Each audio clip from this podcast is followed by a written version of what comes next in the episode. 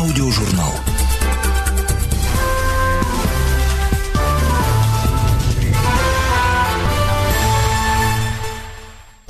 Русские звали его Иваном Ивановичем.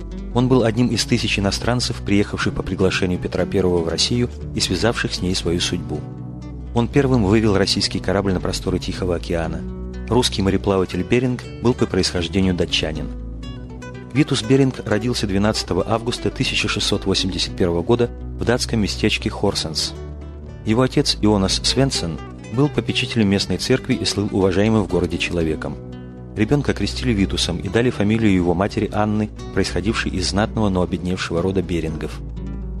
Вкус морских путешествий Витус попробовал еще юношей. В 1703 году, окончив морской кадетский корпус, он получил офицерское звание. Всего лишь через год Беринг оказался в России, которая переживала бурную эпоху петровских преобразований и очень нуждалась в морских офицерах. России Беринг отдал все свои силы и умения – он участвовал в Азовском походе Петра I, в сражениях на Балтийском море против шведов, водил корабли из Архангельска в Копенгаген. В 1720 году Беринг дослужился до капитана второго ранга. Звезда Беринга взошла поздно. Час его пробил только через 20 лет, проведенных на русской службе. 23 декабря 1724 года Петр I повелел снарядить экспедицию на Камчатку, чтобы раз и навсегда разрешить вопрос, сошлась ли Америка с Азией или же их разделяет пролив. В те годы никто не мог сказать ничего определенного о северо-восточных окраинах империи. Этот дерзкий поход предстояло возглавить Берингу.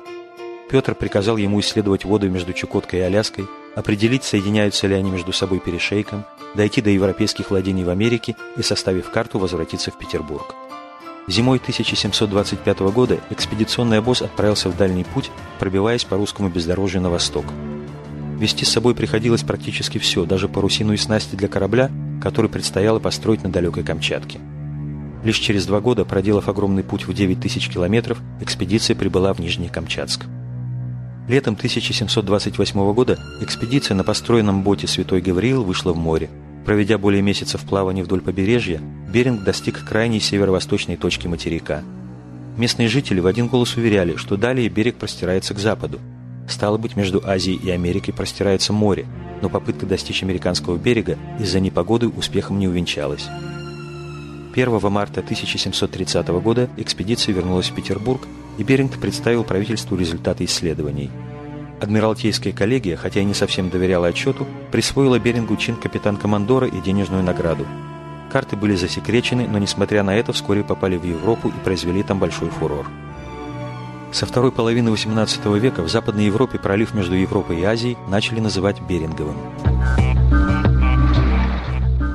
Фактически потерпевший неудачу, Беринг решил идти до конца и убедил Сенат организовать вторую экспедицию. Возглавив ее, он вернулся на Камчатку.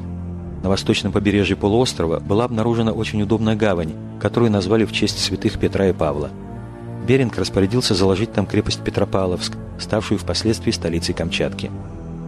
4 июня 1741 года экспедиция вышла к американским берегам на двух судах «Святой Петр» и «Святой Павел», но через две недели из-за тумана и шторма корабли потеряли друг друга.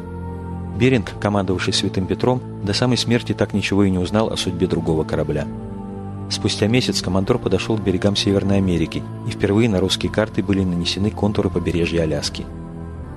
Возвращение домой было трагичным – когда экспедиция подходила к Камчатке, Святой Петр был практически неуправляемым. По пути на борту разбушевалась эпидемия. Умерли 12 членов экипажа. Остальные находились в тяжелом состоянии. Подошли к концу запасы пищи и пресной воды не было совсем. Беспомощное судно выбросило на необитаемый остров, где экспедиции пришлось провести зиму. До весны умерло еще 30 человек, и среди них Витус Беринг.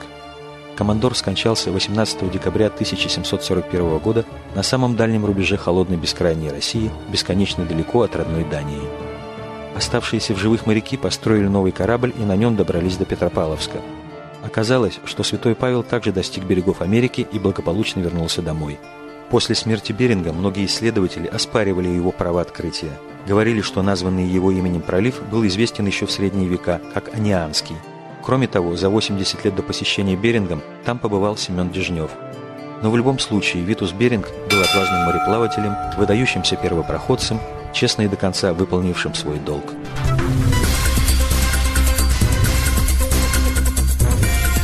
Аудиожурнал.